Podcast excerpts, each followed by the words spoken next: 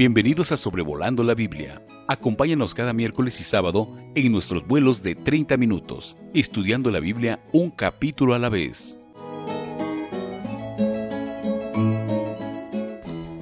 Un saludo muy fraternal a cada uno de mis hermanos y hermanas que amablemente escuchan este podcast titulado Sobrevolando la Biblia, en el cual estudiamos la Biblia un capítulo a la vez.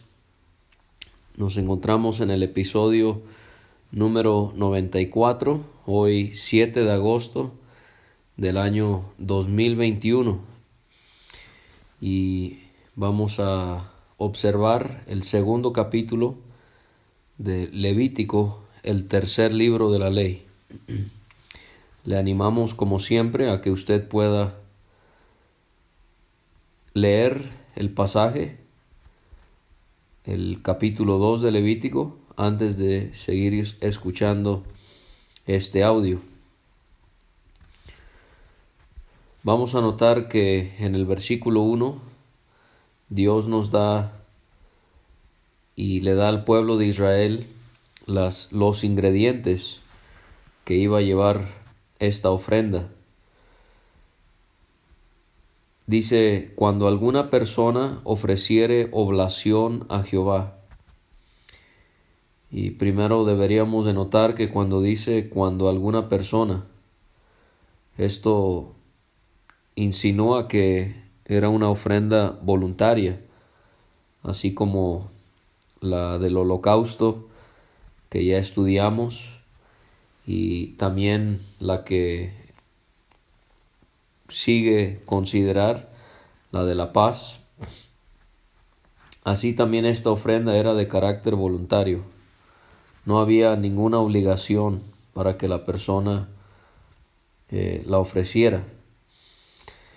Y esta palabra oblación en el hebreo es una palabra que puede significar ofrenda, donativo, presente, sacrificio.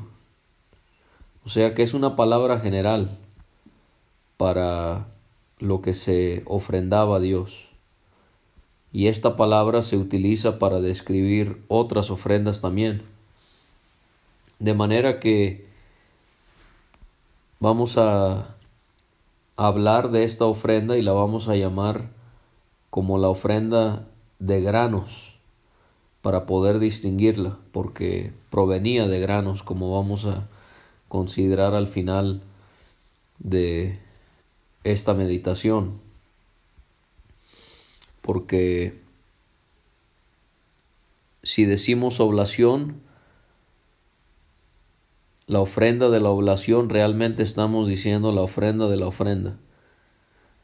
Entonces, quizás sería bueno referirnos a ella como la ofrenda de granos. Solo para que lo tome en cuenta y usted lo pueda considerar en este mismo libro de Levítico, en el capítulo 6, en los versículos 14 a 18, se menciona esta ofrenda. No es la única otra mención de esta ofrenda, pero es un ejemplo de otras referencias que hay acerca de este presente en la ley de Moisés.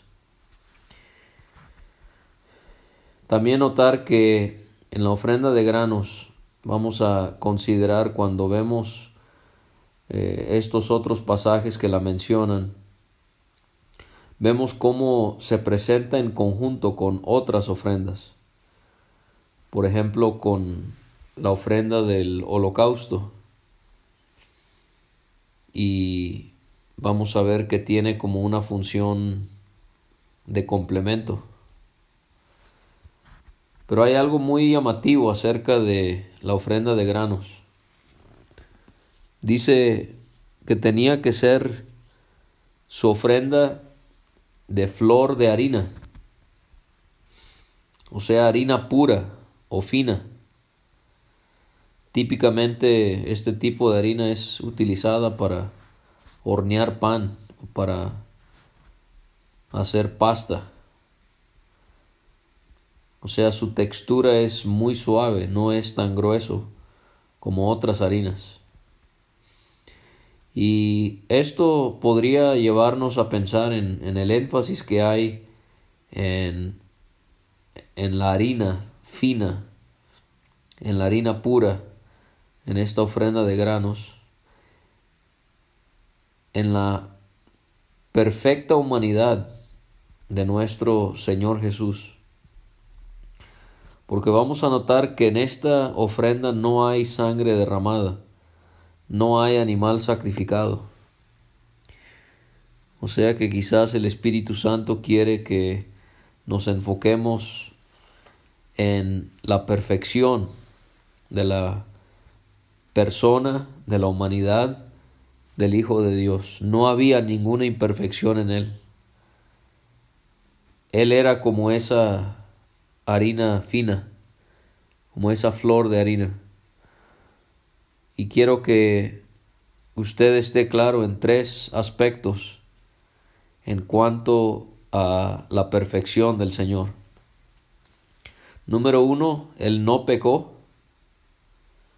Cuando Él estuvo aquí, jamás pecó. Número dos, no podía pecar. Hay algunos que afirman que Cristo no pecó, pero él sí pudo haber pecado. Eso es incorrecto, es blasfemia. Uno, no pecó. Dos, no podía pecar. Pero aún más, tres, no podía ser tentado por el pecado. La escritura nos enseña que él no podía ser tentado por el pecado en el sentido de que cuando usted y yo somos tentados, nosotros podemos llegar a especular o a entretener esa posibilidad de cometer ese pecado. Pero Cristo no. Él no podía ser tentado por el pecado porque nunca, nunca había la opción de cometer una infracción a la ley de su padre. Él no pecó, no podía pecar y no podía ser tentado por el pecado. Y esto es lo singular acerca de, de esta ofrenda de granos, que no se mataba ningún animal, como sí se hacía en las otras ofrendas, que vamos a considerar en los primeros capítulos de Levítico. Y por esta y otras razones consideramos que Dios no aceptó la ofrenda de Caín. ¿Se acuerda de Caín en Génesis 4? Él trajo del fruto de la tierra cuando Abel había traído un cordero Muchos piensan que Dios no se agradó en la ofrenda de Caín porque la ofrenda de Caín no tenía sangre, pero esta ofrenda no tenía sangre. Vamos a ver que era harina y otros ingredientes, pero nunca hay mención de animales sacrificados. En el caso de Caín, ya que lo mencionamos, ¿por qué no Dios aceptó su ofrenda? Bueno, porque no lo habrá hecho por fe. Mateo 23, 35 y Hebreos 11, 4 enfatiza la fe de Abel, pero nunca se nos menciona la fe de Caín. Y primera carta de Juan capítulo 3 versículo 12, para añadir a eso, Juan nos dice que Caín era del maligno. Y no solo eso, sino que la consecuencia de que él era del maligno era que sus obras eran malas. Esa fue la razón por la que Dios no aceptó la ofrenda de Caín. Caín es como las personas que quieren agradar a Dios en base a su sistema religioso, sin haber nunca depositado su confianza en Cristo quien efectuó la obra de la propiciación de nuestros pecados al derramar su sangre, habiendo llevado nuestros pecados. Y no podemos. Tenemos que creer como lo hizo Abel. Tenemos que poner nuestra fe en Cristo para poder estar aceptos delante de la presencia de Dios. Otra cosa que debe de llamarnos la atención es que no se especifica cuánta harina se iba a ofrendar. Quizás ahí hay algo acerca de la, del carácter voluntario de esta ofrenda. Se nos dice en el versículo 1 que aparte de la harina, los otros dos ingredientes iban a ser aceite y también en tercer lugar sería el incienso. Vamos a notar cómo el aceite nos va a representar en la ofrenda de granos. Si la harina representa la perfección de Cristo, cuando hablemos del aceite vamos a, a pensar en la relación entre Jesús y el Espíritu Santo. Cuando pensamos en el incienso, no podemos sino pensar en, en cómo Dios continuamente se podía agradar en su Hijo. Por ejemplo, esto lo afirma él en Isaías 42, cómo él podía eh, complacerse en su siervo. Y así fue. Todo momento el Padre podía encontrar en Cristo como un incienso, como un aroma agradable, porque su vida siempre fue para su satisfacción. Solo mencionar que así como esta harina llevaba incienso, también podemos notar que los panes de la mesa de la proposición en el tabernáculo también llevaban incienso.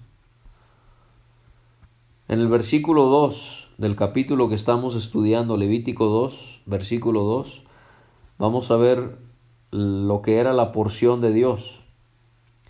Y en el versículo 3 encontramos la porción de los sacerdotes.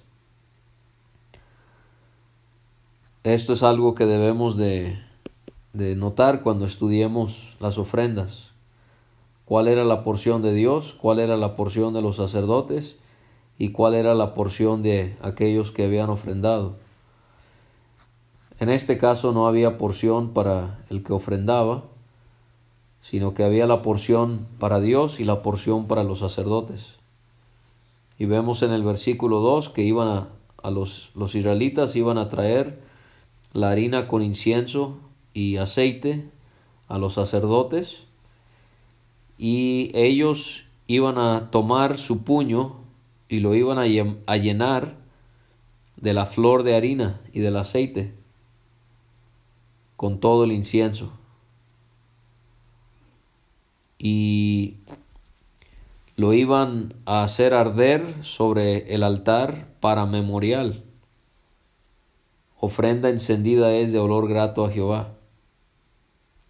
Obviamente sí había una porción que quedaba para el que ofrendaba, pero no se especifica porque probablemente era muy mínima, pero el, sacerdote, él trataba con su puño de agarrar lo más que pudiese, y eso era lo que iba a ser puesto sobre el altar de holocausto para ser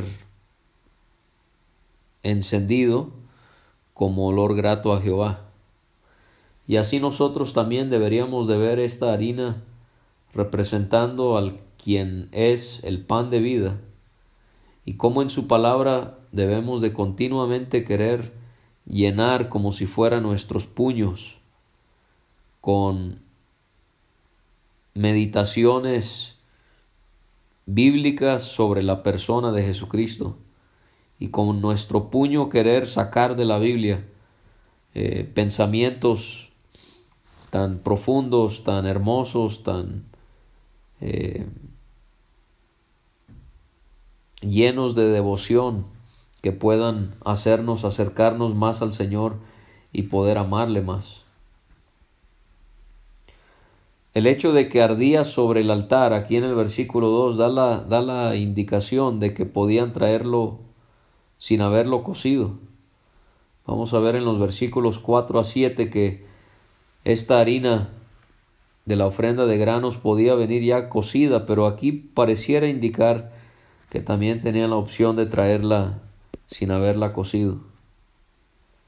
Y entonces primero se menciona la porción que iba a ser o que le iba a corresponder a Dios y vamos a ver en el 3 que había una porción para los sacerdotes.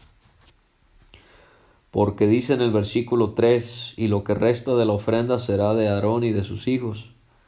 Es cosa santísima de las ofrendas que se queman para Jehová. Y entonces había una parte que era quemada a Dios, pero había una parte que ellos se quedaban y que ellos podían comer, era parte de su mantenimiento.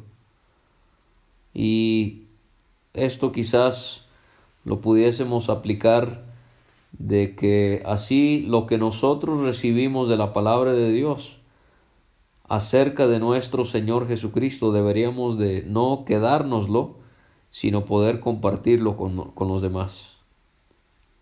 Que podamos desarrollar este hábito de leer la Biblia, de meditar en Cristo y de poder compartir estas meditaciones con, con otros para el beneficio y el bienestar de los demás. En los versículos 4 a 7 se indican los métodos de preparación para aquellos que querían cocer la harina, hornearla. Dice en el 4, cuando ofreciereis ofrenda cocida en horno, habían tres maneras en las que la harina se podía ofrecer a Dios, ya cocidas. La primera opción era cocerlo en el horno.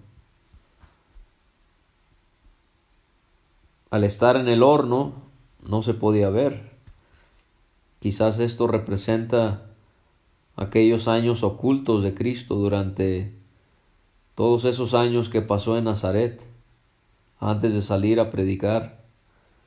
Y a pesar de que muy pocos lo vieron, y a pesar de que las escrituras no nos dice nada acerca de ese tiempo, aparte de su salida con su familia a Jerusalén cuando tenía 12 años. A pesar de todo eso, fueron años que él sin duda fue perfecto, fue santo, como siempre lo ha sido y siempre lo será, y le trajo satisfacción a su Dios. O también al estar en el horno y al estar oculto, pudiese traer a nuestras mentes esas tres horas que el Señor pasó sufriendo por nuestros pecados en la cruz, nadie lo pudo ver por la oscuridad que cayó sobre aquel lugar.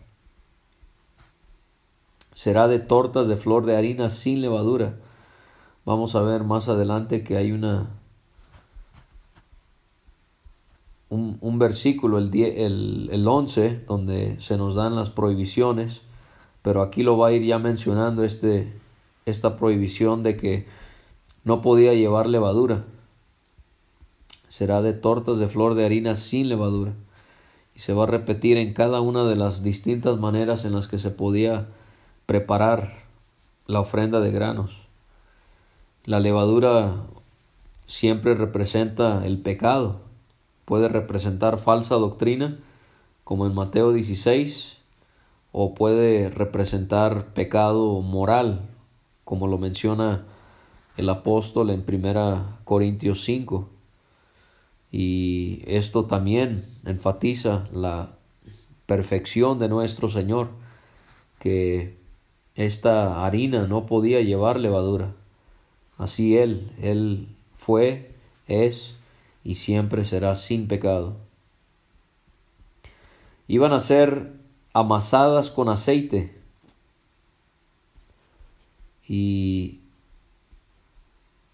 cuando pensamos en, en, esta palabra amasadas, es la palabra mezcladas. Mezcladas. Pudiera representar cómo el Espíritu Santo concibió en el vientre de María al Hijo de Dios que nacería en este mundo. El ángel dijo en Lucas 1, el Espíritu Santo vendrá sobre ti y el poder del Altísimo te cubrirá con su sombra, amasadas con aceite. También iban a ser como haldres sin levadura, untadas con aceite. Untadas en, la, en, el, en el hebreo es la palabra ungidas, de manera que esto pudiese representar el hecho de que Cristo fue ungido por el Espíritu Santo al ser bautizado por Juan el Bautista. Entonces podía ser cocido eh, en horno, podía también, según el versículo 5, eh, ser cocida en sartén. En el sartén se podía ver claramente, estaba expuesta la ofrenda a la vista de la familia antes de ser llevada a la presencia de Dios para ser ofrecida. Quizás esto representaría la perfección de, de, Cristo y su persona siendo observada por tres años cuando Él salió a predicar y a servir en, la, en lo público. Y también será de flor de harina sin levadura amasada con aceite. Iba a ser partida en piezas cuando partimos algo en piezas lo podemos observar más cuidadosamente. Quizás esto indica el ministerio público de Jesucristo, cómo Él constantemente fue analizado minuciosamente por sus críticos y opositores. Y claro que nunca pudieron encontrar una falta en Él y también en esta debía de ser echada aceite, es ofrenda. Y en el versículo 7 tenemos la tercera manera en la que se podía preparar y era cocida en cazuela. En esta en parte sí era vista, pero en parte no. O sea que hay cosas de la pureza de nuestro Señor que podemos ver y podemos entender, pero hay muchísimo que no podemos ver y que por lo tanto no podemos entender y también si era cocida en cazuela tenía que ser de flor de harina con aceite. En los versículos 8 y 9 encontramos la presentación de la ofrenda que ya vimos en los versículos anteriores. Iban a traer a Jehová la ofrenda que será de estas cosas, la presentarás al sacerdote, el cual la llevará al altar el sacerdote debía de tomar aquella ofrenda, lo que sea para su memorial, su memorial. O sea que esta ofrenda traía cosas a la mente, al ser de harina, de granos, pudiese representar la gratitud que ellos tenían por las bendiciones de Dios en cuanto al, al mantenimiento, a las provisiones que Dios les enviaba y el sacerdote lo haría arder sobre el altar, era ofrenda encendida de olor grato a Jehová. Y esto siempre nos hace pensar, Efesios 5 nos hace ver cómo Cristo fue esa ofrenda que se entregó a Dios como algo en, en olor grato a Él. En el versículo 10, otra vez tenemos la porción de los sacerdotes. Otra vez se repite la porción de Dios, otra vez la porción de los sacerdotes. Lo que restaba, lo que no se quemaba, era para Aarón y para sus hijos. Es cosa santísima de las ofrendas que se queman para Jehová. Y después vamos a ver cómo en la ley de Moisés se especifica quiénes en la familia del sacerdote lo podían comer y quiénes no. Pero pasemos al versículo 11, donde se nos dan las prohibiciones. Una ya la considerábamos. Ninguna ofrenda que ofreciereis a Jehová será con levadura. Y ya vimos por qué no podía llevar levadura.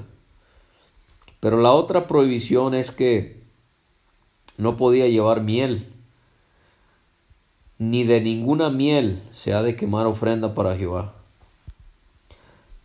Hay por lo menos dos posibilidades. Número uno, comúnmente la miel era utilizada en sacrificios, en ofrendas que los paganos le hacían a sus dioses falsos. Y de esta manera Dios está marcando una clara separación entre ellos y los paganos y entre sus dioses y Él como Dios de Israel. Pero también la miel cuando es quemada se amarga y esto no iba a ser entonces de disfrute para Dios. Y esto trae a la mente como el Señor Jesucristo, quien sí eh, pasó por la ira de Dios, Él no perdió nada de la preciosura de su persona ni de su perfección al pasar como si fuera por ese fuego, al, al sufrir la ira de Dios por nuestros pecados. En los versículos 12 a 16 se termina el capítulo sobre la ofrenda de granos, hablando de que esta ofrenda podía ser ofrecida como primicias. Como ofrenda de primicias la ofreceréis a Jehová. Pero se indica que no subirán sobre el altar en olor grato. Y si se iba a hacer de esta manera, Sazonarás, dice el 13, con sal toda ofrenda que presentes. Qué interesante que también iba a llevar sal. La sal, por su color blanco, nos habla de la pureza.